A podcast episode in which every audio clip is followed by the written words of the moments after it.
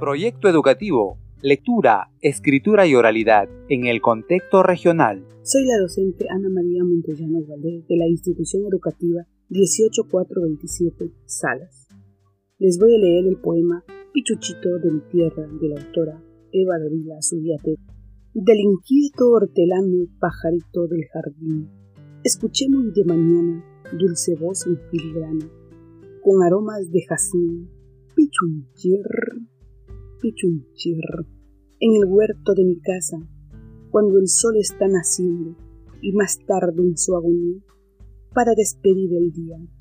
tú vas siempre repitiendo, pichunchir, pichunchir con gracia y coquetería, te bañas en las gotitas que va dejando el aguacero y de tu piquito de acero, al ver a las pichuchitas, se te escapa un pichunchir. Gorrioncito consentido, ¿cómo quiero volverte a ver? Que en mi patio das saltitos, lentejuelas tus ojitos y patitas de alfiler y escuchar tu pichunchir siempre vives andando entre flores y fragancia de un rosado duraznero, engreído jardinero,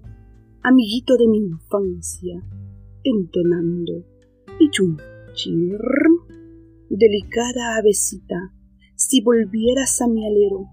desde aquel rosal en flor, te diría con mucho amor, extasiarme otra vez quiero al oír tu pichunchir, pichuchito color nada, diminuto y milenario, siendo el único mimado, hoy de todos olvidado, te quedaste solitario con tu eterno.